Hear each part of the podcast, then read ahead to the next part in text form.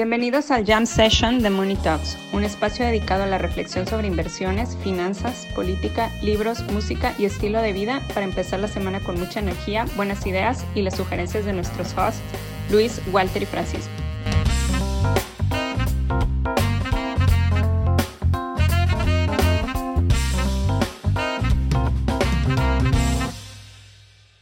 ¿Quién empieza? Pues bueno, muchachos, pobre, pobre Chamat, pobre, pobre Chamat. O sea, él fue un genio, fue alguien brillante con los SPACs durante la burbuja de los SPACs. Todo, o sea, se comparaba con Warren Buffett eh, legítimamente. Este, todo era gracias a su gran. Warren Buffett tiene mejor pierna que Chamat, güey. sí, obviamente, güey.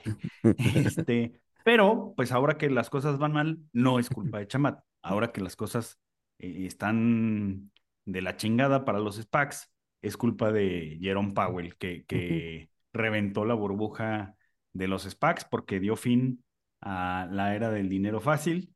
No, pues espérame, creo que Paco no entendió mi chiste, güey. No, güey. Este, es que hay una foto, eh, hay una foto de Chamat en donde eh, está como en el gimnasio, se toma una foto no, así Ah, como. La clásica foto de Instagramer, la foto Sí, sí, sí, del sí, sí, sí, sí. gimnasio. Sí, sí, sí, se ve marcado, este, buena, o sea, como, o sea, que se ve que se ve que trabaja brazo, pecho, ¿no? Pero no trabaja pierna. Entonces, es, es- o sea, son Ah. hilitos y todo el mundo le hizo bullying por eso, porque es así de, no, tu estrategia, tu estrategia, la estrategia de Chamate es, o sea, la estrategia que ves es de la cintura para arriba y para abajo, pues nada. Ya, ya, no, no, no. digo que Warren Buffett tiene mejor pierna, pero bueno. Sí, sí, sí, sí, No, no, no, no, no lo había entendido, no lo había entendido. Este, pero sí, fue, fue este sesgo de, ¿cómo se llama? De... El mm, self-attribution. Eh, self-serving, self-serving bias, ¿no? Este, en donde, pues sí, este cuate dice, güey, todo, todo mi éxito es gracias a mí. O sea, no porque ve excelente liquidez el mercado, sino gracias a mí. Y maldito Powell me echó para abajo todo porque pues, subió las tasas y, ay, ya, ¿no? La Este, subida de Pero- tasas borró su due diligence, güey. Sí, Exacto. sí, la subida de tasas, este, sí, hizo trizas su, su profundo y amplio due diligence. No, la, la- la verdad es que, o sea, es un showman. Es un showman porque también creo que el año pasado este, pues, sale en CNBC o en algún noticiario así de, este, no vendan sus acciones de Tesla, dejen al hombre en paz. Es una gran empresa que no hay que vender. Y como cuatro semanas después... Acto seguido, Elon Musk vende sus acciones de No, Tesla. no, no, acto seguido, o sea, vuelve a salir Chamad en otra entrevista y así de, oye, ¿qué onda con tus acciones de Tesla? Ah, las vendí. Ya, Andy.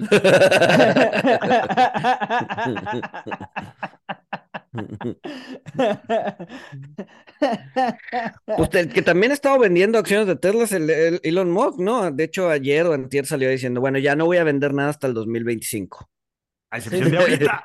Es- es- es- no, y por eso el jueves cayeron casi 10% y... No, pero sea- también cayeron porque, eh, pues, hay, hay un, hay un fire sale, bueno, no un fire sale, pero eh, ampliaron el descuento para el Model 3, entonces te hacen, está cañón, te hacen 7.500 dólares de descuento, o sea, Madres. 150 mil pesos, este, pero es como el 15% del valor, o sea, tampoco es así. Digo, Eh, y, y tus primeros 10 mil kilómetros de carga gratis.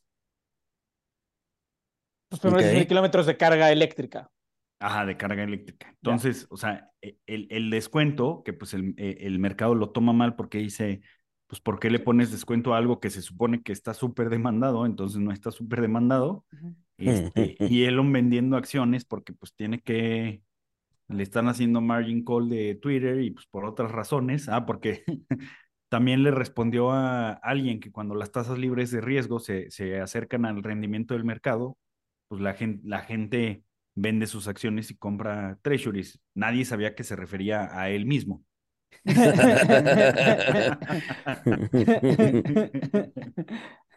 Pero es que, es que, es, o sea, a- vi- viendo, por ejemplo, el, el- o sea, en Estados Unidos hay mucha gente que sí eh, vive de sus inversiones, ¿no? Por lo menos, si no es que viva de ellas, por lo menos tiene un flujo interesante, ¿no? O sea, es, en, el, el inversionista de Estados Unidos sí es un inversionista más orientado a flujo, ¿no? Este, quiere estar recolectando dividendos o cupones, ¿no? Eh, durante varios años, con las tasas en cero, pues obviamente el dividendo que te daba un S&P pues era de uno y medio, 2%, que pues, hacía sentido tenerlo, mientras que el Treasury te está dando 0.5. Ujú. Ahorita con los Treasuries a 4, Sí, pues sí. este, y el dividendo del S&P pues igual en uno y medio, 2, pues ya no tiene mucho sentido, por lo menos para esas personas que generan, o sea, que buscan generar flujo, tener acciones, cabrón. ¿No? Sí, no, Entonces, no, no. Excepto invertir. utilities. Utilities que está cerrando flat el año. Utilities es, es, el, es el reemplazo de los bonos. Yo sigo insistiendo. A ver, obviamente nada de esto es investment advice. Vayan con gente como Walter para que les haga su perfil de inversión. Ajá, Saveness.mx. Pero Utilities te da la, te, te ayuda a combinar los dos mundos y además tienen, eh, incluso tienen un buen yield.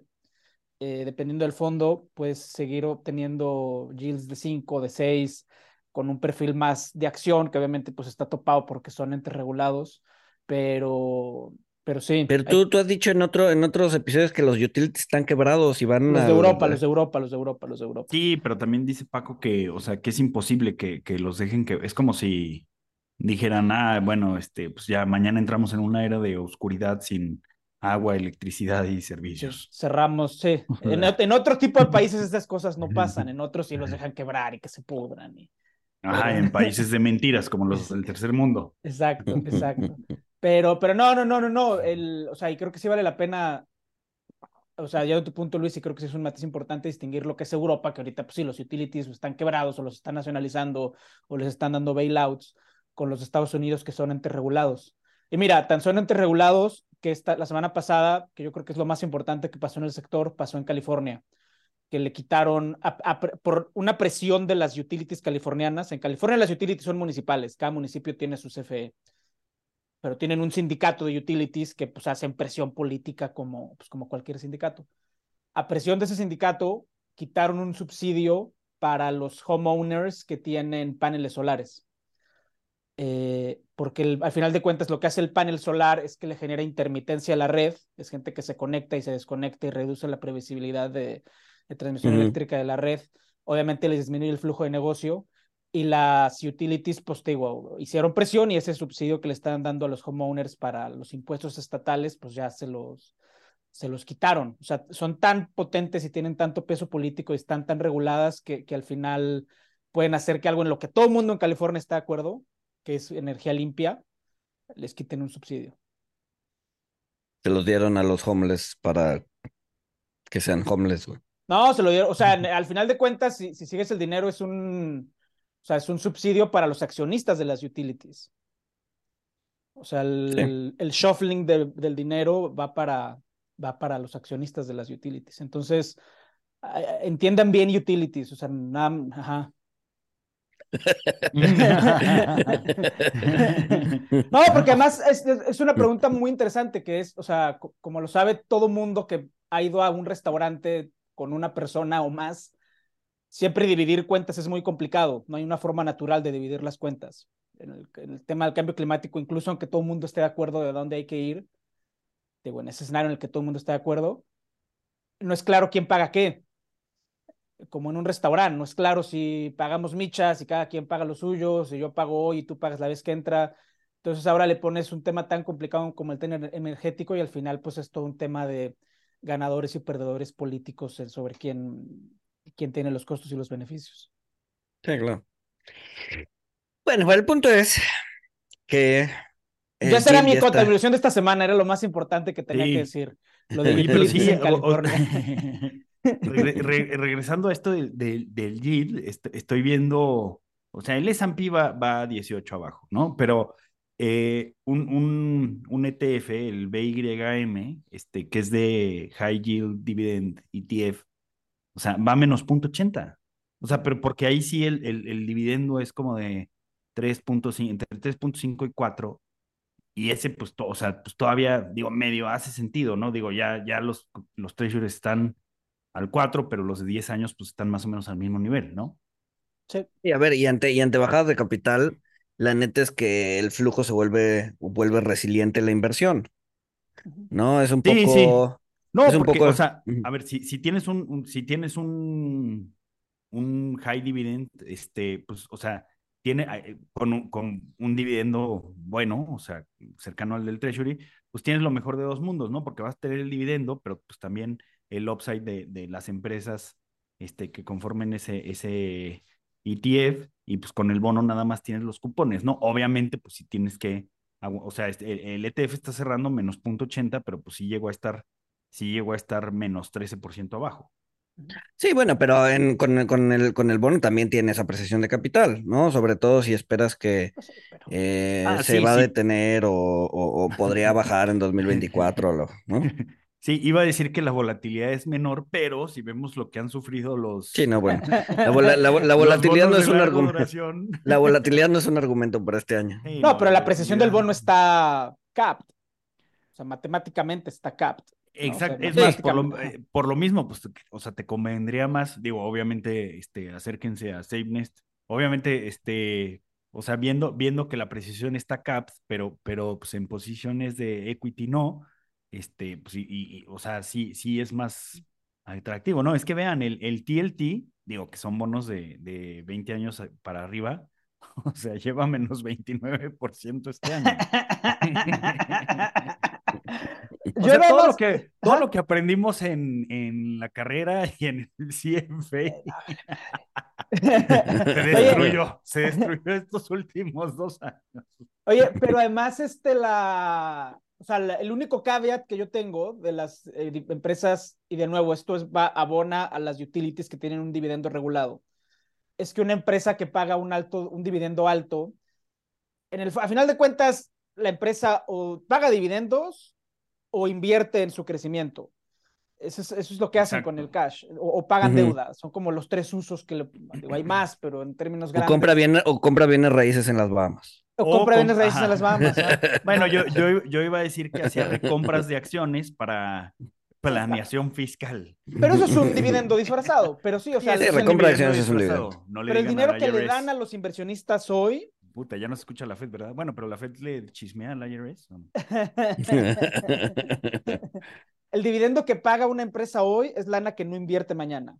Excepto por las utilities, que sus dividendos son regulados son- y que son post-inversión. Exacto, son, las, son, son las Parezco cash vendedor de Biblias, ¿va? Pareces Sí, cabildeador de utilities, güey. Ajá, sí.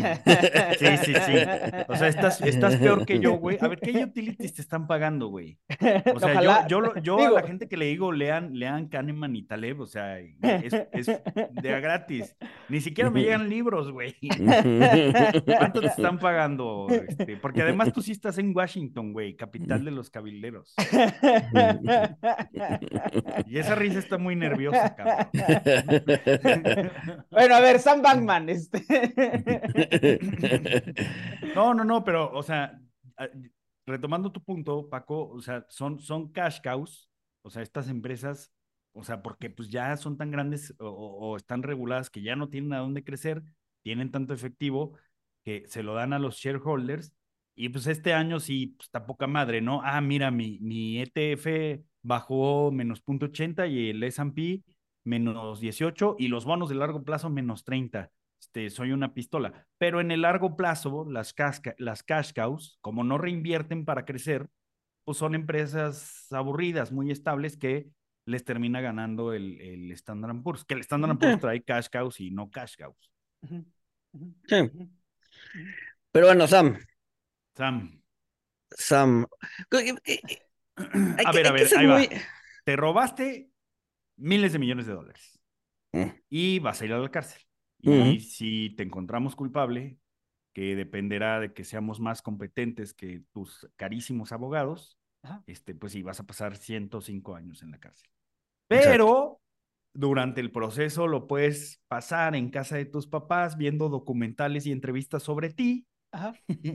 si nos pagas, eh, ¿qué? ¿250 millones? 250 millones. Eh, la- nominal. la- 250 millones de dólares que La- probablemente, probablemente vienen no, de a ver, no fondos que probable- te robaste no probablemente. te- seguramente. No probablemente. Seguramente es lana de clientes de FTX. Ajá. La gran ver, pregunta entonces, es aquí. there- la gran no pregunta aquí sure es. Más que cuando Sam Bankman, o sea, lo sure es que Sam Bankman va a pagar su fianza con el robo de. Sí, con dinero robado. Sí, sí, sí. La, No, no, la- la- no, la pregunta aquí es: ¿no pagó? No, pagó, puso la, es que es como una... ¿Puso tokens de colateral? No mames. Puso la casa de los papás de colateral, que no vale... ¿La casa vale 250 casa- millones de la- dólares? La casa, de todas maneras, la casa se compró con fondos de robados. No, no, no, no, no, no, a ver, hay varias casas.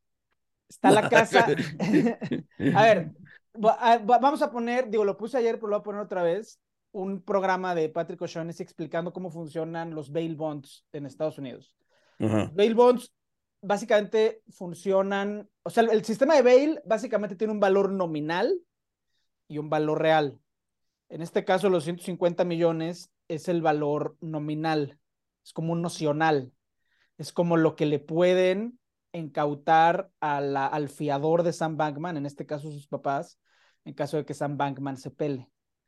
Pero en realidad, lo único que los papás dejaron en prenda fue la casa en, en Palo Alto, en Stanford. Fue lo único que dejaron en prenda. Esa casa ahorita es pues, propiedad del gobierno. A ver, a ver, a ver, entonces da- dame un segundo.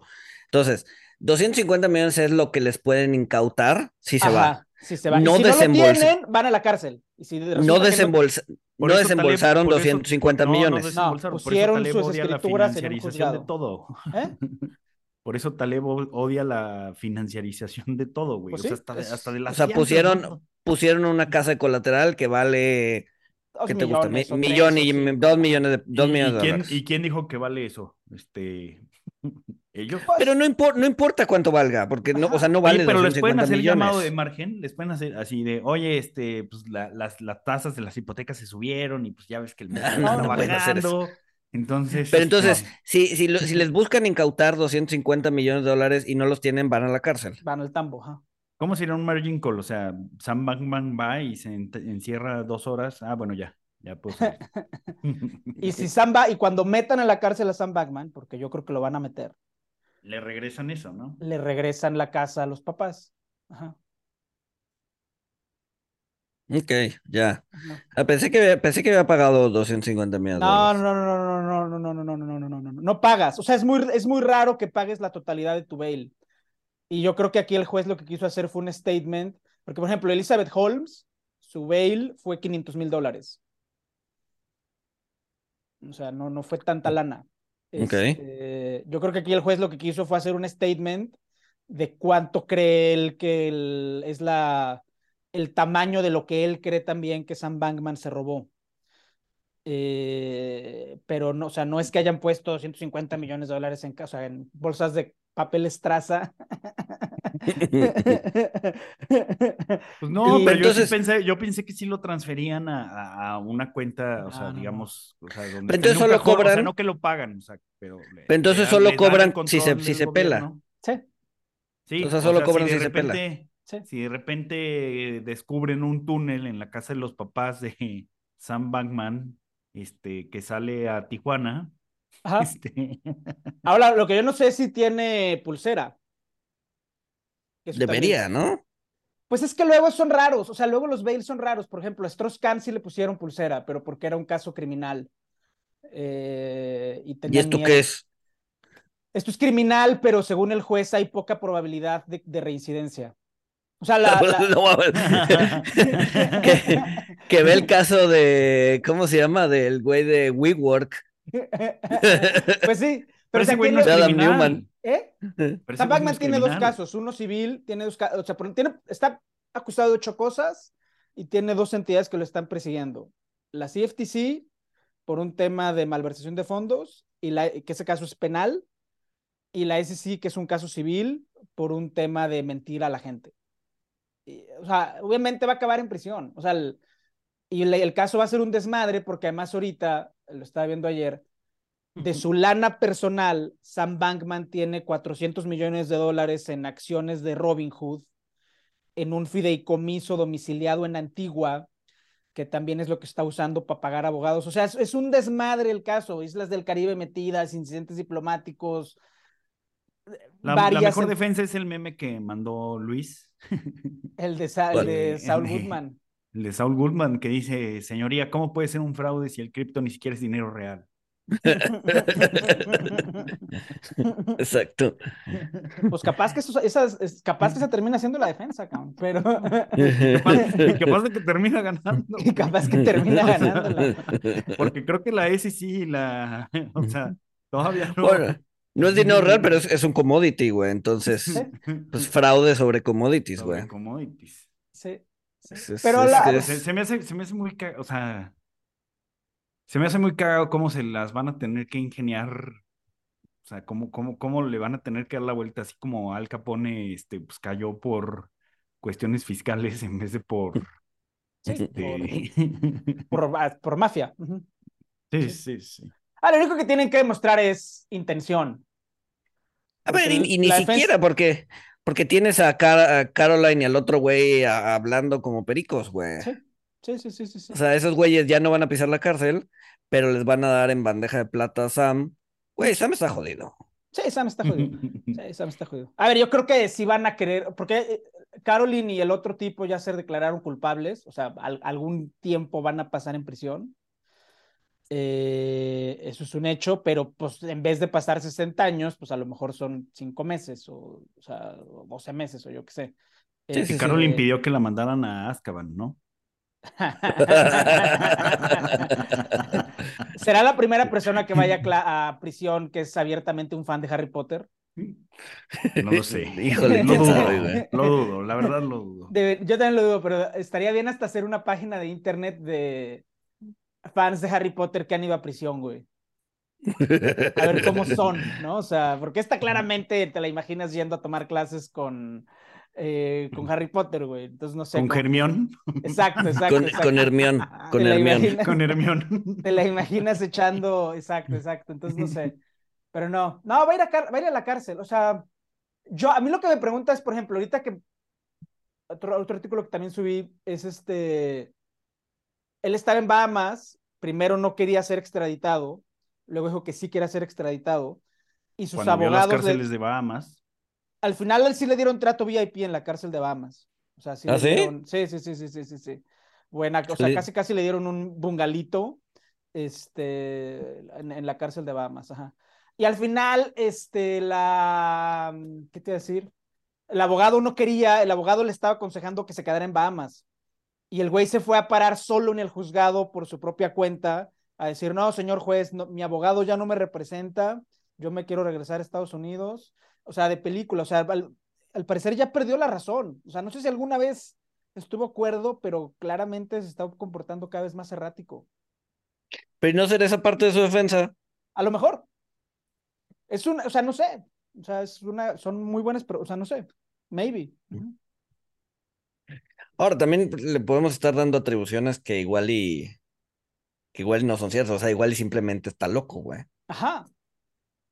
Oigan, estaba, estaba leyendo Sí. a Bill Ackman, que tuiteó que se le hace algo curioso el tema de Madoff y Bankman, porque pues, lo- o sea, puso, los dos tenían empresas que hicieron mucha lana, más que, le, más que la lana que se podían gastar en, en toda su vida, este, pero pues tuvieron pérdidas y se les dieron vergüenza las pérdidas y, se les hizo fácil tomar dinero de, de los clientes.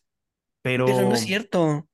es que según yo no es cierto, porque, o sea, yo, No. yo sí, o sea, lo leí hace mucho, pero yo había leído que, que Madoff, o sea, duró Desde el inicio. décadas desde el inicio, o sea, y que, y que nunca, que no había operaciones reales. No, sí, según yo, Madoff desde el inicio fue un Ponzi. O sea, eso de tuvieron muchas ganancias. No, ni, ni, ni, ni, Ajá, ni o sea, Sam y ni y además- tuvieron y además- ganancias. Ya, no, ponle tú que, ponle tú que Sam sí, porque, porque pues tenía su, su compañía que había levantado capital y la evaluaron en 14, 16 billions, pero pues es Sí, pero eso no son ganancias. No, no por son eso ganancias. es paper Es- money, güey, o sea, no son ¿Eh? ganancias. Sí, por eso. o sea, por eso. uno, no O sea, son gan- ganancias y, y dos, pues es dinero de papel. Ganancias es tener una utilidad operativa y te, o sea, levantar capital y que te evalúen a biches 20 mil veces el múltiplo y la fregada. Eso no es ganancia, no, eso es, eso es- Pero eso mi, es- mi duda, mi duda era, o sea, mi duda era de, de, o sea, más de Madoff, más de Madoff, porque Madoff nunca tuvo desde- operaciones. Madoff nunca tuvo operaciones reales. No, no, no, no, no, no. No, no, no, no han generado utilidad, no han generado ganancias. Bill Ackman también es otro güey que ya, güey, ya, chole con Todos ese güey. estos ya, güey. O sea, yo, o sea, yo, por ejemplo, incluso. Mark Andreessen, todos estos los VCs, incluso los que yo respetaba, o sea, sí deberían de irse a las Bahamas un par de años, güey. Oye, a ver, Ma- Mark Andreessen, a ver, él, él, o sea, también yo tengo dudas. No he investigado, pero pues él, él hizo Netscape. Este, y ya se hizo, se hizo billionaire. Pero pues luego Netscape quebró, luego, o sea, luego Netscape tronó, o sea, este, ¿cómo, cómo Netscape tronó y él pues, ahorita es de los VCs más importantes? O sea, Pues lo vendió, ¿no? sí, o sea, pero, pero, bueno, O sea, no o entiendo. sea, dejó de, dejó de tener skin in the game, ¿no? Creo que sí. Pues vendiendo No, sus pues es que acciones entonces- de Tesla, digo, de O sea, Netscape. o, o sea, viendo, viéndolo muy ojete, este, pues, pues te paso una papa caliente que pues, le explota a otro güey. Todo- todo- a ver, pues todo, todo, todo, O el, sea- todo el capitalismo es así, güey. Toda la, o sea, el mundo de las inversiones es así, güey. Cuando vendes, o sea, puedes vender por diversas razones. Una puede ser hacer liquidez y la fregada, pero muchas veces vendes por porque piensas que Nah, la pero papa no ya está lo suficiente caliente y ya no la quieres, güey, y se la pasa a alguien más. Sí, sí, sí, Sí. pero no todo es así. O sea, Buffett no es así. O sea, no, pero, pero el No, pero- 99.99% no son Buffett, güey. Además, Buff- Buffett sí vende, vendió las aerolíneas en COVID, güey. Sí, sí. No, no, porque también Buffett aprendió, o sea, y lo, lo ha dicho que su peor error fue no haber vendido Coca-Cola. Exacto. El, el- el- el- punto es que. Bueno, pero Coca-Cola ahí sigue, o sea, Sí, pero no sé. O sea, el, el punto es que cuando, cuando ven, muchas veces cuando vendes es porque piensas que pues, ya no hay valor en lo que tienes y se lo pasa a alguien más que si piensa que hay valor y entonces pues ya. Sigue Igual la- y Sí, tú quedas como ejemplo, o menso, sea- igual y queda alguien más como menso. pero pues Besos y, y Musk, o sea, tan criticado Musk, este, que pues sí, o sea, sí, sí tiene de dónde tirarle, o sea, pero ellos, o sea, han vendido, pero pues siguen siendo, este, pues de los principales stakeholders de sus empresas, o sea, siguen teniendo mucho skin in the game. Sí, sí, sí, sí, sí. Sí. No, a ver, el momento en que venda todo, pues ya, y sí, ya valió. No, siguen teniendo mucho. Pero ahora, ahora, ahora, ahora. No, espera, espera, espera, espera. Ahora, o sea, siguen teniendo mucho skin in the game, pero ¿realmente importa? O sea, cuando tienes, o sea, cuando ya estás sentado en 5 billones de dólares, ¿no? Este, o sea, ¿importa que todavía tengas amarrado a tu empresa otros 100? O sea, ¿realmente eso es skin in the game? ¿Cómo? O sea, llega, o sea, llega un momento en que, en que Eres tan utilidad del rico que dinero- no tienes skin in the game en nada, Sí, güey. lle- lle- llega un momento en la que la utilidad, en la que la utilidad del dinero ya es marginal. O sea, tú ya estás sentado en 5 billones de dólares. Todavía tengo amarrado otros 100 en mi empresa. ¿Pero importa? No, O sea, pero ¿realmente Musk, o importa? sea, Musk, Musk tiene amarrado, bueno, la última vez que vi, o sea, Musk tiene amarrado a Tesla el más del 80% de su wealth.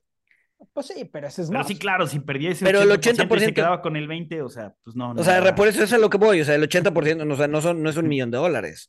Es, estás, estás hablando de billones y ya tiene amarrado tus 5 o 10 billones No, de pero, dólares. pero es lo mismo, o sea, pero es lo mismo que tú dices, o sea, a ver, ti- tienes, tienes, tienes 5 billions, o sea, y ganas, ganas un millón más o ganas 100 millones más, pues te vale madre, pero pues tienes Por- 5 billions y se te hace uno, o sea, pues sí les va a doler, o sea, no, No, van a no, no, tener no. problemas, o sea, No, son pero ya- ya, o sea, lo que-. A lo que voy es que ha vendido. O sea, ho- hoy, hoy ya tienen en el banco, no sé, 5 billions en el banco, en treasuries. Ya, a la chingada. Y luego tienes 100 amarrados a la empresa. O sea, ¿y eso es skin in the game? O sea, ¿realmente importa si esos 100 se van a Se cero? evaporan. Ujú. ¿Le, le importaría?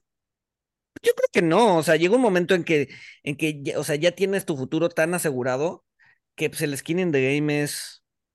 O sea, cada vez sí, pierde no, yo- sentido. O sea, yo, no, yo creo que sí le importa, o sea, pero sí, ya no tienes skin in the game de si esto no sobrevive, yo no sobrevivo. Ajá.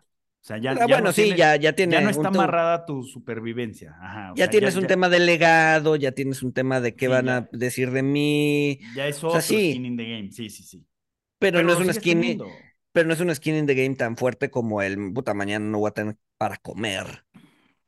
Ujú. tengo 5 billones de dólares en el banco, güey, pues qué más da. Pues no, No pues sé. no, porque naciste en una trampa de riqueza. Oye, no, el, el, otro día que nos pidieron que explicáramos la, la, la trampa de, de, pobreza, no la expliqué tan bien.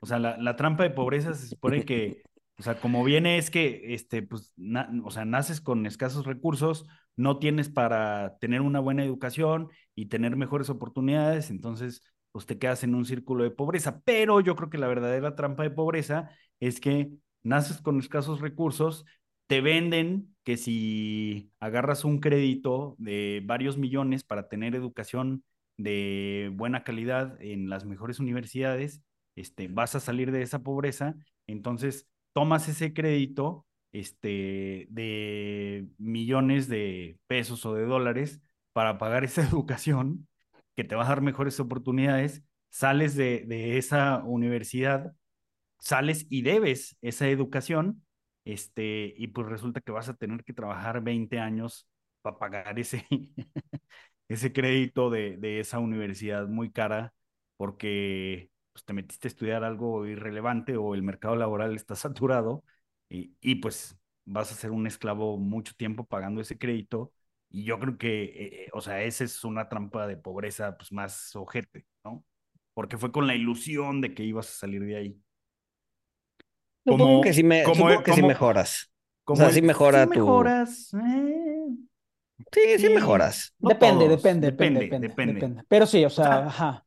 Ajá, y otra trampa de pobreza, o sea, se, se puede generar, este, o sea, está muy claro con, con el cripto, o sea, otra trampa de pobreza, pues tú tienes tus ahorritos, este, pues tienes, tienes tu colchoncito, no, no eres millonario, pero tienes tu colchoncito, estás bien, entonces, caíste y pues sí, fuiste, fuiste uno de los pobres ilusos que creyó que invirtiendo en la próxima tecnología del siglo XXI ibas a salir de esa trampa de pobreza, compraste unos tokens FTT y pues bueno, y tu ahorro se cayó 90% FTT o Dogecoin o... Entonces toda trampa, de pobreza, toda trampa de pobreza nace de una ilusión.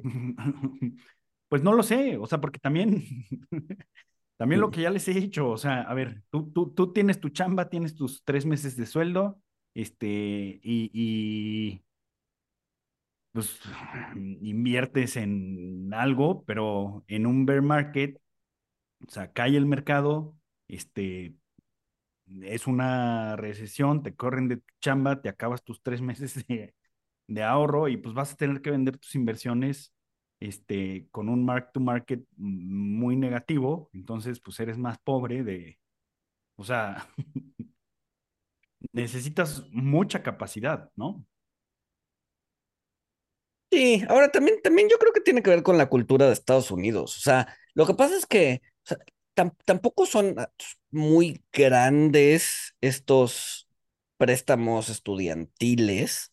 El problema es que si el, si gringo le dices, te voy a prestar por 20 años, si el gringo se va a tardar 20 años en pagarte, aunque sean unas mensualidades de 10 dólares, te va a tardar 10 años, digo 20 años. O sea, el, el, el, el, americano le gusta vivir endeudado. Tiene, o sea, es parte de la cultura. Si no estás endeudado, no estás haciendo bien buen uso de tu dinero. Entonces, eh, mientras que el mexicano no, el mexicano es pues muchas veces buscas pagar la deuda antes de tiempo, no estar generando intereses, y tiene que ver también con la estructura de tasas, el gringo paga 1%, 2%, digo ahorita ya no, pero antes pagaba 1, 2%, mientras que el mexicano pagaba 50, 100, ¿no? Entonces pues buscas deshacerte de eso más rápido. Tiene que ver con la historia, porque en Estados Unidos después de la Segunda Guerra Mundial pues hubo un boom de crédito, este, que pues llevó a todo el mundo a comprar sus casas, a tener educación, etcétera, que pues eso trajo un boom este, económico y etcétera, mientras que en México, este, pues hubo gente que tenía, tenía sus hipotecas, etcétera, en tasa flotante, eh, vino el error de diciembre del 94 eh, y pues mucha gente tuvo que refinanciar o, perdió, o perdió sus casas, entonces este, por eso el, el view cultural sobre el crédito es diferente. O sea, creo que también. Sí, no, y no, y viene más atrás historia. del 94. En los 80s sí, sí, y en los 70s, las crisis seccionales, etc. Sí. Yo lo dije porque es la más reciente. La más reciente. No, y tiene que ver también con la estructura gubernamental.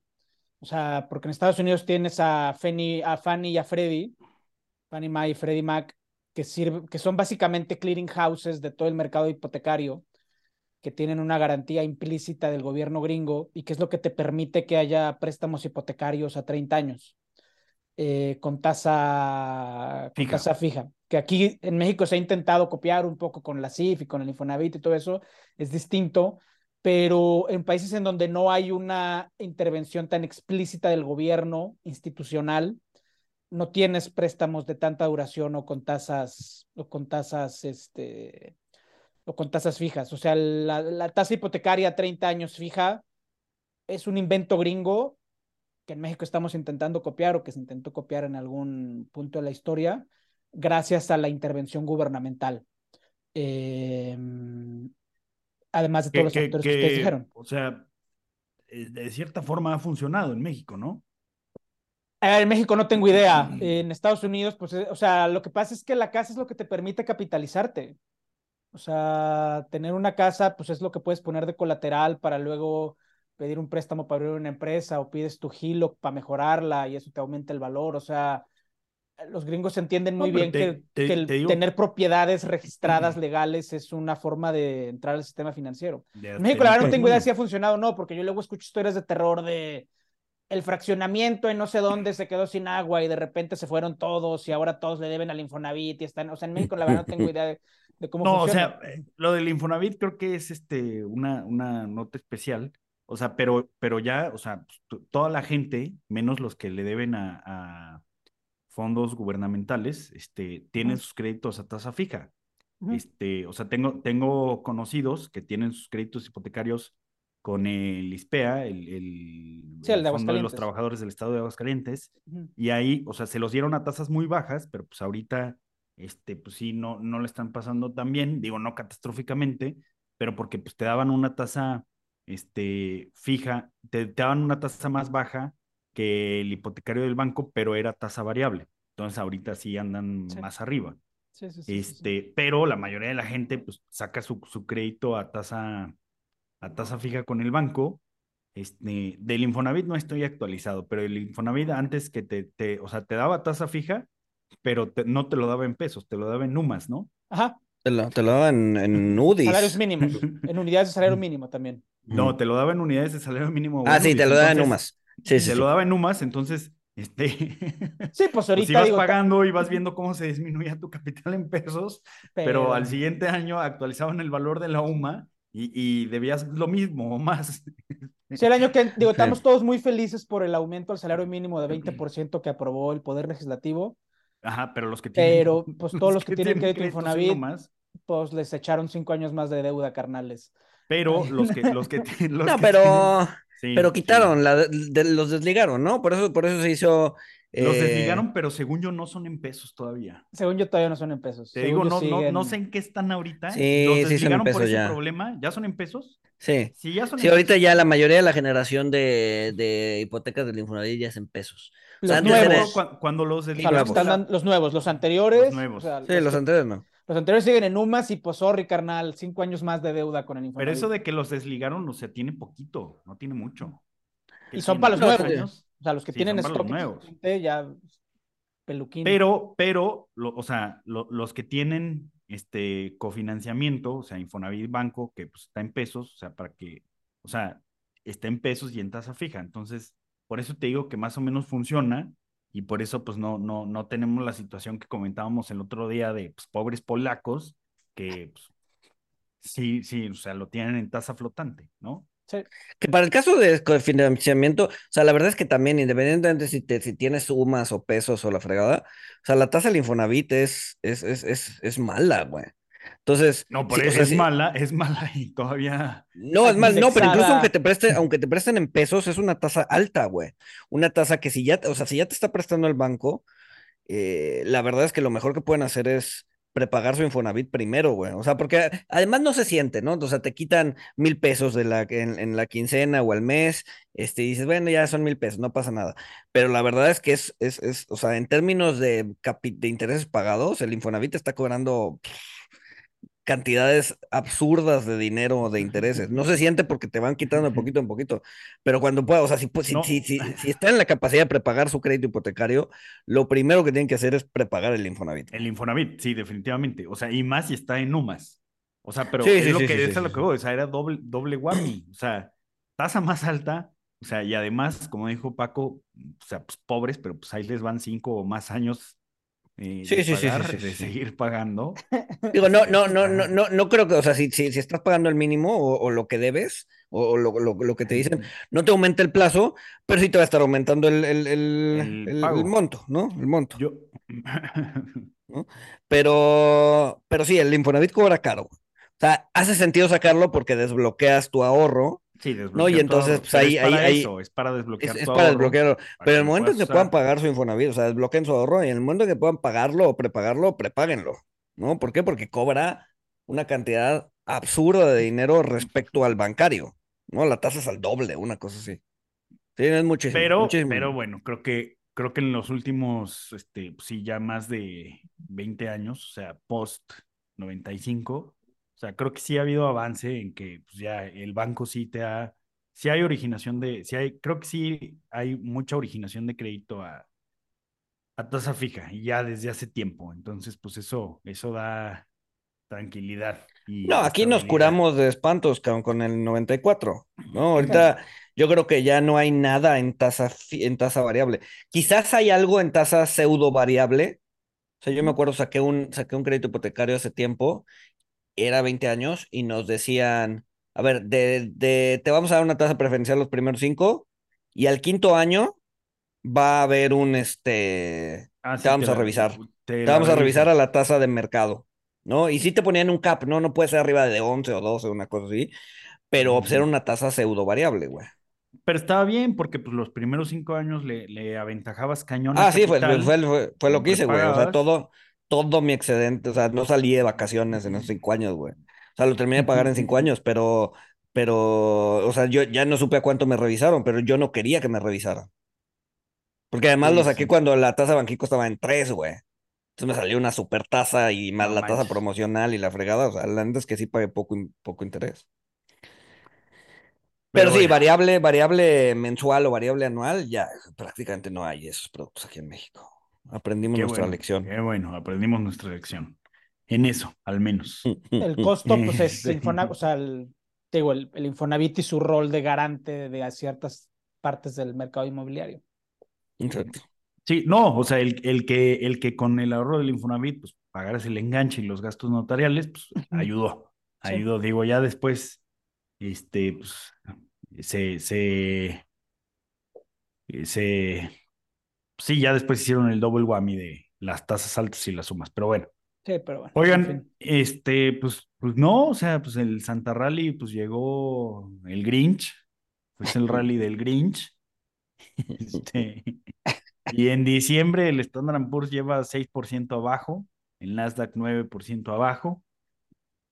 Eh, y pues nada, ¿cómo ven? Pues ya se va a acabar el año.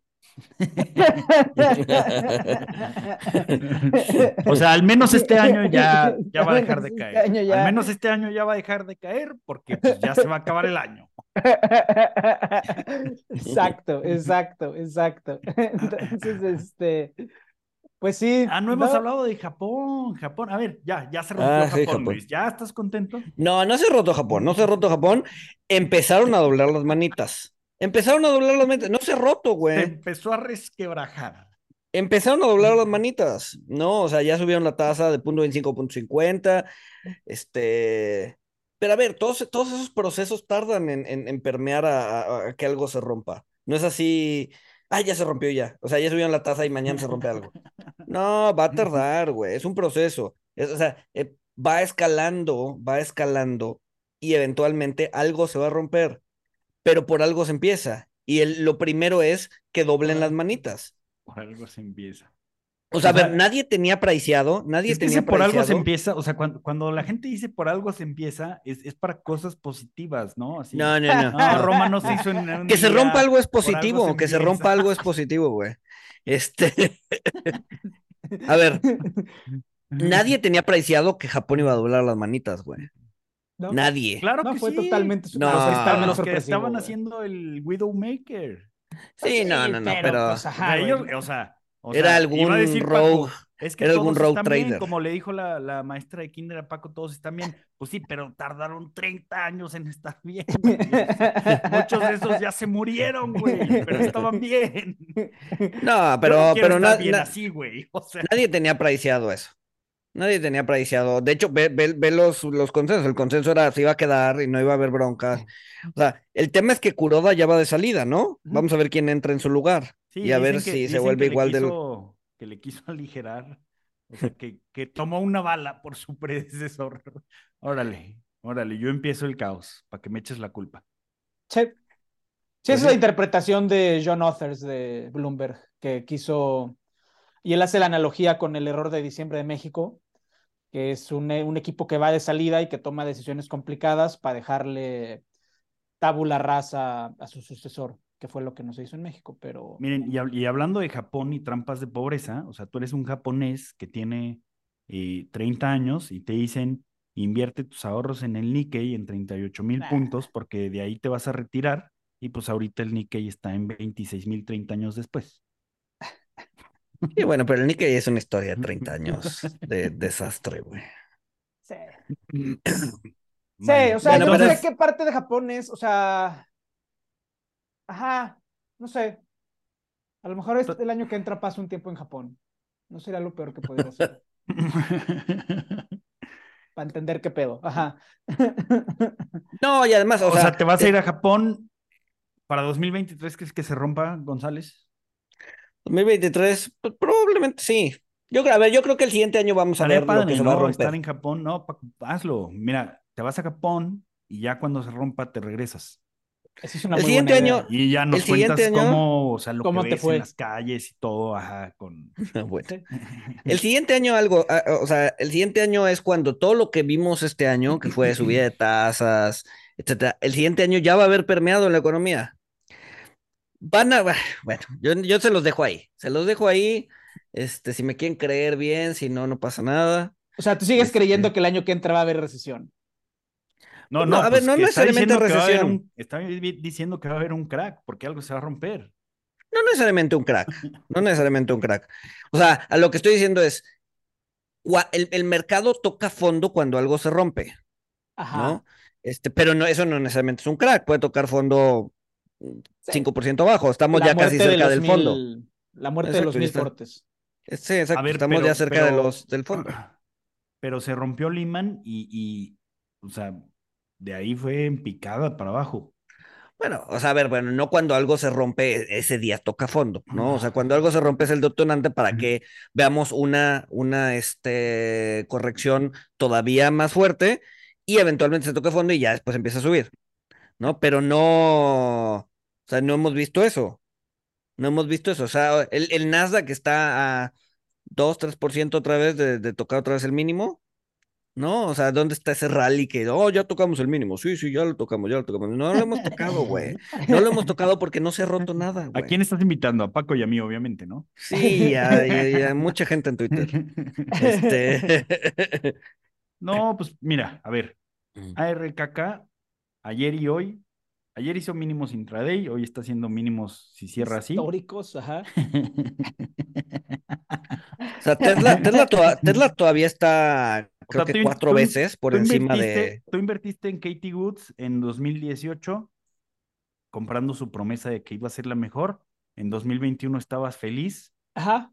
porque pues, había cuadruplicado tu dinero Ajá. y hoy, y hoy tienes menos dinero que cuando empezaste en 2018. Ajá. Por eso vendí, güey. porque, no- porque mi tolerancia al sufrimiento no es tanta, güey. Mm, Todavía le falta, todavía le falta esto. Ustedes, ustedes tranquilos, muchachos. No, yo Tranquilos. estoy tranquilo, yo estoy tranquilo. O sea, o sea yo Además- creo que todavía falta, pero no. Nah, yo creo que el año que entra todo va a volver a subir, todo va a estar Ah, bien, todo eh, va a que- ser ahí, está, ahí está, ahí está, Yo ahí está mi, ahí, ahí está, justo ahí está mi argumento. Francisco es el indicador contrariano por excelencia. Excelencia. Sí. No, o sea, yo por, yo, o sea, o sea, yo por eso, o sea, estoy de acuerdo con Francisco, pero como más después, porque sí, el, el, al menos el primer semestre, pues sí, se ve muy complicado. Además, el japonés, el japonés tiene esta ideología de eh, la sociedad y, o sea, de todas las sociedades de capitalistas del mundo, esos güeyes son los que más esconden las cosas. Más que el europeo. El gringo no lo esconde, el gringo, el gringo busca deshacerse rápido y el japonés es el que más lo esconde. ¿Por qué? Porque si va a hacer sufrir a la sociedad, vamos a ver que el que tiempo lo matar. cure. Sí, el tiempo, que el tiempo lo cure, ¿no?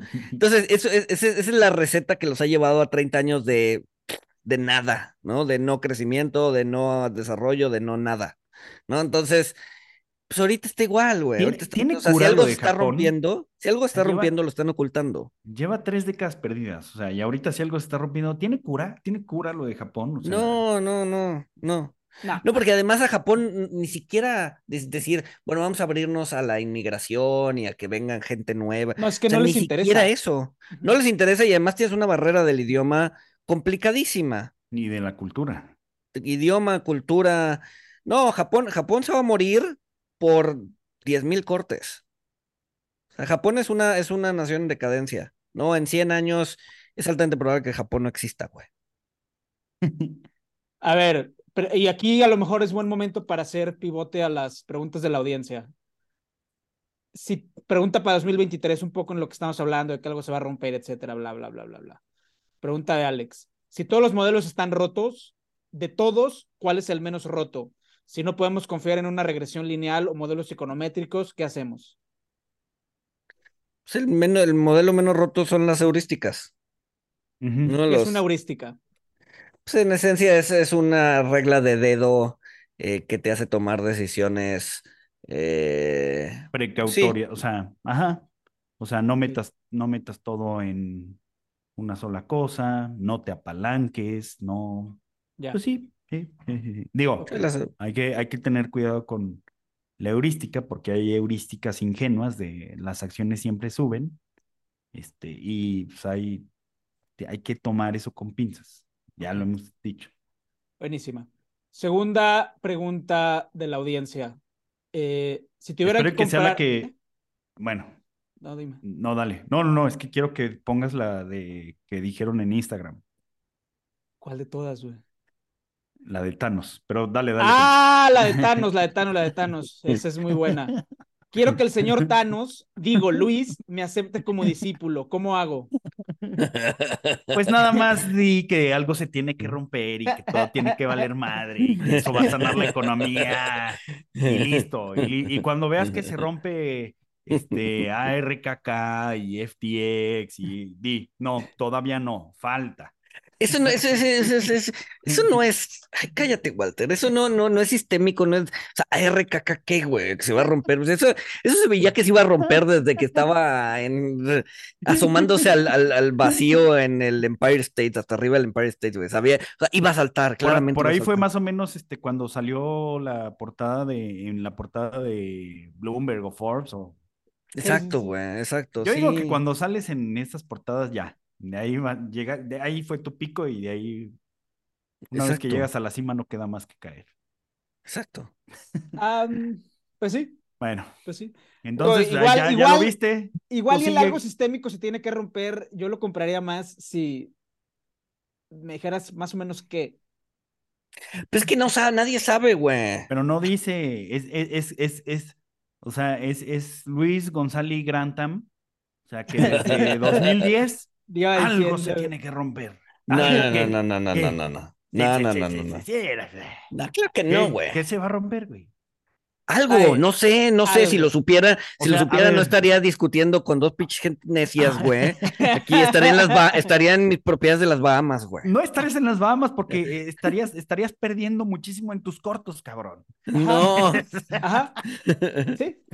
O sea, o sea, acuérdate, acuérdate que Burry, que sí, di- que sí vio y que sí dijo el mercado hipotecario se va a romper. Casi le embargan Ah. la casa, güey. Acuérdate que lo jodían los inversionistas, tuvo que cerrar el fondo, tuvo que este, parar Sí, los sí, retiros sí, con sí. la cláusula del hedge fund.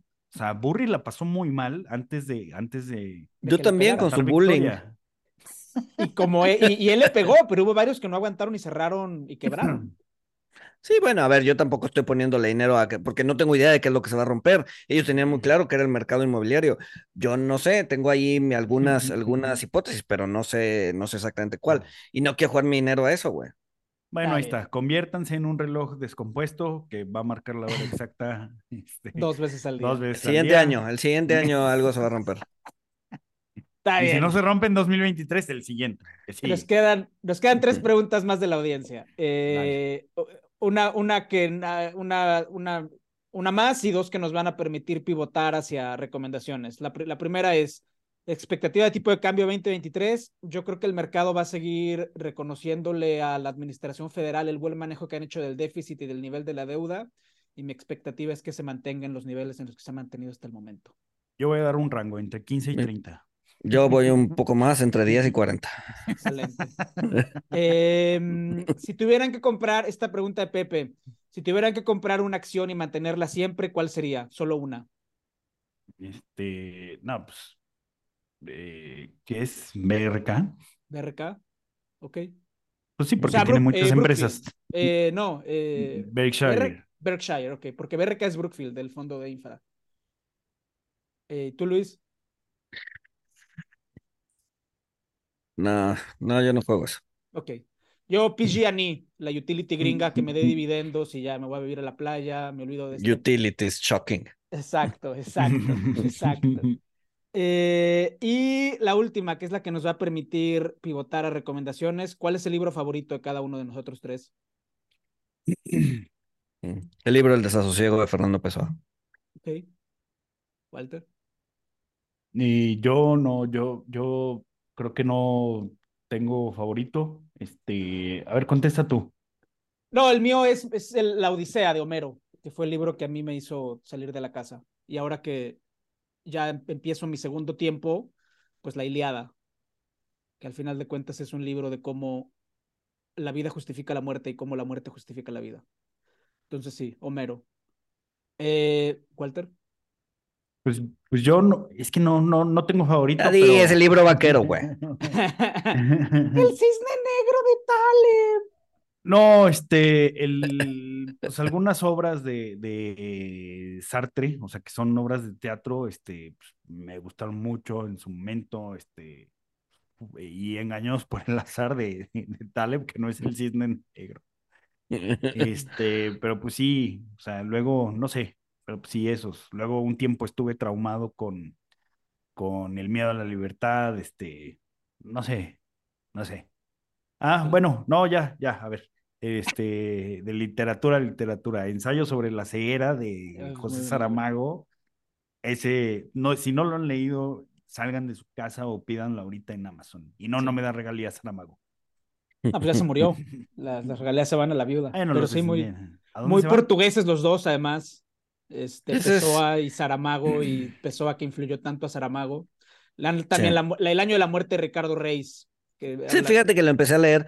Saramago me cuesta trabajo. La forma ¿Ah, en la sí? que escriben me cuesta, me cuesta un poco de trabajo. sí, yo, yo, yo después de ensayar sobre la ceguera, de- sobre la ceguera, compré el viaje del elefante y, Al viaje del y- elefante es malo. sí, me costó, puta, no lo malo. acabé, no lo acabé, o sea, me dormía, neta me dormía. Me- me Sí, el viaje del elefante es un libro malo. trabajo. No, de Este- Saramago. Ajá, dale, dale, dale. No, de- yo ahí, yo dije, ya, me quedo con ensayo sobre la ceguera, ya, no vean películas, no vean No. nada, no, o sea, No. tiene que ser el libro. Sí. ¿Tú leíste, tampoco te gustó sobre ensayo sobre la ceguera? Yo- a mí me encantó no Ensayo leí. sobre la ceguera, me encantó. Es un muy buen libro. No, pero a González, ¿no, no, no, No. lo leíste? ¿O lo A ver, yo, y yo, no? yo intenté leer a Saramago con El año de la muerte de Ricardo Reis, donde Ricardo Reis es uno de los Heterónimo. personajes heterónimos de Fernando Pessoa, este, y no pude, no Sí. pude. De, de entrada porque Ricardo Reis no me gusta cómo escribe, ¿no? Eh, dentro del universo de Fernando Pessoa, Ricardo Reis no me encanta, este, entonces eh, supongo que eso no ayudó, y la forma en la que escribe Saramago tampoco me encanta, entonces lo dejé. Mm, no sé. Igual y igual y dale una oportunidad de ensayo sobre la ceguera, descarga la muestra en Kindle, no sé. Sí. Yo creo que es- Ah, y, y- no y se me hizo diferente como está ese al como estaba el viaje del elefante, que no, no, no pude. Ah, El viaje del elefante es un mal libro. No. Y ahorita, o sea, yo tengo las horas completas de Saramago tanto en español como en portugués. En algún momento su esposa y él eran coautores, básicamente, porque el, conforme él iba terminando de escribir, la esposa traducía al español y le iba dando feedback y todo. Y la verdad es que si alguien tiene tiempo, es un ejercicio muy bonito ver, ver las dos versiones simultáneas, la versión en español y la versión en portugués, porque ves palabras que no existen en español, como avermejar, que es enrojecer, que Pilar se la inventó.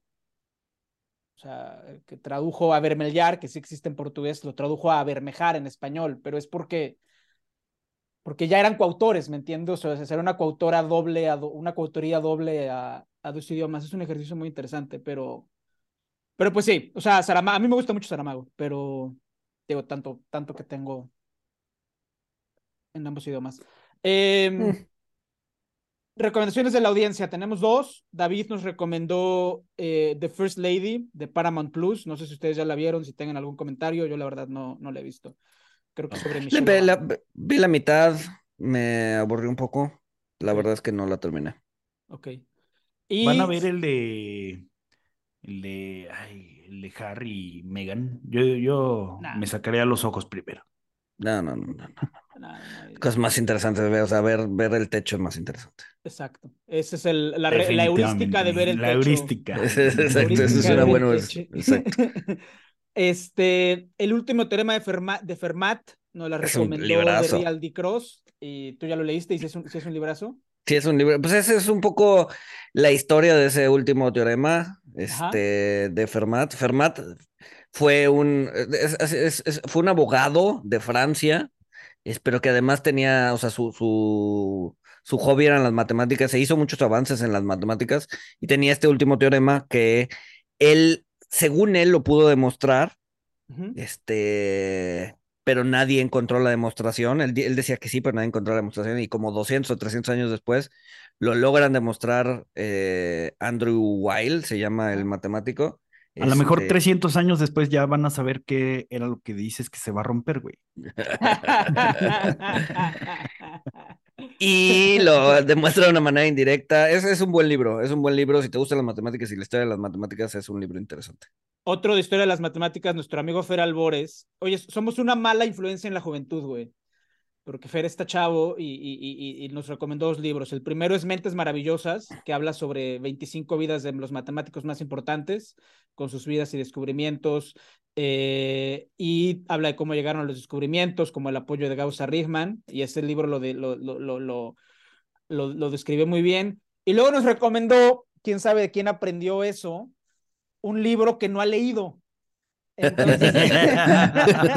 ¿Quién sabe? no sé, no sé de dónde toman películas, series que no han visto. Güey, la, la, la, la, antibiblioteca es muy grande, entonces pues, tenemos que. Entonces, Fer, no seas como, no seas como quién sabe quién, nada más voy a recomendar uno de los dos libros que nos dijiste hasta que termines el otro. Y pues bueno, esas son las recomendaciones de la No, échalo, échalo. ¿Cuál recomendó sin leer? ¿Cuál recomendó sin leer? A ver, aguanta, ahorita te digo. Ah. De cero al infinito de Pablo Amster. Tiene un buen título, debe ser bueno. ¿Y de qué trata? No, pues no lo ha leído, güey. No sabe de qué trata, güey. Bueno, yo al menos lo que no he leído les digo, ah, miren, pues se ve medio interesante. Bueno, ya. ¿Qué te digo? ¿Qué nos recomiendas, Paco? Este, que no sea vegano. Ah, no traje recomendación vegana hoy, cabrón. Dios, la liquidez es grande. Retención hasta el final del episodio. Se me olvidó, cabrón. A ver, no empiecen ustedes en lo que, en lo que busco algo aquí en Guadalajara. No, no, ya, mejor empieza tú ya para que no haya. no, no, no, van ustedes, van ustedes. El, fin de semana vi varias pelis. Ajá. Este, una, una que pues, acaba de salir hace poco que se llama El Triángulo de la Tristeza, eh, Triangle of Sadness. ¿Que la recomendó sin verla?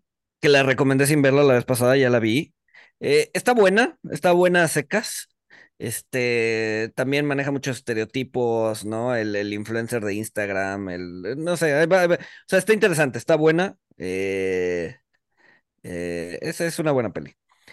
Vi otra que me habían dicho, yo no soy muy fan de las pelis de terror. Este, esta no es de terror como tal, es más como psicológica, que se llama Speak No Evil. ¿No? algo así como no hables maldades, no, no sé cómo traducirlo. Este, Es buena, es buena, es fuerte. Sobre todo los- lo- lo- lo- el final es fuerte. Este. ¿Y qué otra peli vi así interesante? Vi Bardo, no sé si ya la vieron. No, yo no acabé. La, la empecé a ver, me, no la he terminado, creo que la voy a tener que volver a empezar a ver porque mi esposa se empezó a quejar de que era una jalada. Este, A yo ver, sí la quiero es- ver, pero es la voy a distinta. tener que ver solo. La fotografía es muy buena, la fotografía es muy buena, la historia, eh, eh, es como una historia autobiográfica de este güey, de Iñárritu, este, como todo lo que pasó y que después se fue a Estados Unidos y que, eh, sí, o sea, el, el- es, digamos que el contenido es X, pero la fotografía y las escenas son muy buenas. Y pues ya. Muy bien, muy bien. Este, pues bueno, yo no traía recomendaciones, pero ahorita que me hicieron acordarme, este, lean la, la obra de Sartre a puerta cerrada, es muy buena. De ahí viene su frase, el infierno Hell is other nosotros". people, hell is other people, exacto. Este, y bueno, me voy a poner mamador como Francisco, si la pueden leer en francés y luego en español, está muy cool. Este, no, no sé, léanla. Sí. Pero está padre, está padre. La verdad es que esa, esa está muy padre. lo- Los Y buenos está, libros ca- y está cagado, está cagado leer una, está cagado leer una obra de teatro porque pues, te pone, es como un poquito más descriptiva. Los buenos libros aguantan hasta las traducciones de Porrúa hechas palabra por palabra, doble columna. Híjole, sí. sí, sí. y también los buenos lectores aguantan las ediciones de Porrúa, güey. O sea, sabes que eres un buen lector si te echas a, a los hermanos Caramadreazov en edición de Porrúa, Sí, güey. güey, no, no. Me daba coraje, güey. O sea, me daba coraje porque, pero bueno, ya después busqué mejores. Este, no. Gracias por gracias por aunque, sí, por... aunque hay sus fallas, este, Lo, lo has hecho bien, lo has hecho bien. lo has hecho bien. Has hecho bien. Bueno, yo voy, a, yo, voy a, yo voy a recomendar un restaurante vegano al que nunca he ido, pero es de la hija de una amiga de mi mamá. Entonces, al menos. O sea, híjole, sea, cabrón. No querían leer la recomendación que no habían leído, güey, entonces Güey, pues Ajá, ya, güey. todos somos iguales, Hay que Francisco. entrar al juego, güey. Es aquí en Guadalajara, es, es un restaurante que se llama. La Vegana Garnacha. La dueña se llama Arlene, que es hija de una amiga de mi Obviamente no hay garnachas veganas. Obviamente hay garnachas veganas. Vayan, vayan. Está en el centro de la ciudad, los que están aquí en Guadalajara. Este, y a lo mejor ahí armamos la reunión con la fanática de Guadalajara la próxima vez que venga. Y de recomendación adicional, Recomienda unas tortas ahogadas buenas, güey. veganas, veganas. De, de- de veganas. varios episodios atrás he visto que tienes un libro de Lenin allá atrás. Sí, es este, el librazo, güey. Es que estoy aquí en casa de mi mamá, que es donde tengo la biblioteca. A ver, aguanta. Que en el último censo había 4100 libros. Este es un librazo. Es una biografía de Lenin que se llama Lenin, The Man, the Dictator and the Master of Terror. Es la más reciente, la hizo un escritor húngaro, Víctor Sebastián. Es un librazo. Este, léanlo, vale muchísimo la pena. Es un muy buen libro. Y si ya están en la, en la onda de biografías de dictadores, léanse también el de Mao, que está más para allá, creo que no sale en cámara. Eh, y pues bueno, con esos dos creo que, creo que tienen para divertirse un rato. Y mira, ahorita me acordé hablando de, de dictadores, hay un documental de, de la BBC que se llama Mad Dog, dentro del mundo secreto de Muammar Gaddafi. Está Ah. muy bueno. Sí. Sí, sí, sí, sí, sí, sí. Sí, Gaddafi, personajazo, cabrón. Sí, sí, sí, sí, sí. Em, Deberíamos de hacer un podcast de Libia. ¿Va? ¿Por qué no? Bueno, sí, estaría interesante. Uno de mis profesores de árabe, yo creo que el que más quise fue, era Livio. Era Livio, sí. Y este, pues obviamente llevaba ya toda la vida en Estados Unidos. Él salió cuando Gaddafi llegó al poder. Las hijas, pues son gringas. Eh, y era buena onda, era ingeniero. Entonces, este, además de, o sea, en vez de enseñarnos árabe como la gente normal hablando idioma, nos enseñaba pendejadas de ingeniería, güey. Entonces era, era muy chistoso porque sabía cómo explicar cómo funcionaba una bomba de agua pero no sabía pedir un café. Pues de hecho aquí está el libro que lo, lo, lo mandamos alguna vez en Twitter. Este, el de, que es una mamá del libro, cómo arreglar un coche. Es, es, es herencia de ese güey, es herencia del, del Ustad Mohammed, güey, porque te, te explica cómo arreglar un coche, güey, en árabe, güey. es una mitad de madres del libro, güey. Pero bueno, en fin. Pues bueno, este, recomiéndenos, recomiéndenos, pasen el Evangelio del Jam, este, pónganos cinco estrellas, eh, sigan esperando que algo se tenga que romper, quizá Pronto. 300 años. Pronto, y si no es pronto, se va a hacer un rollover a los próximos. Coming 300 años. soon. Y Feliz algo. Navidad. Este Feliz programa Navidad, lo van a escuchar sí. en el Mm, lunes. ya pues, después. Ya, después, de Navidad. Ya después. Pero pues feliz Navidad y ojalá y Santa Claus no le traiga a Luis su algo que se rompió. Nada, un cubo de tuxteno, nada frágil. Ay. Bye.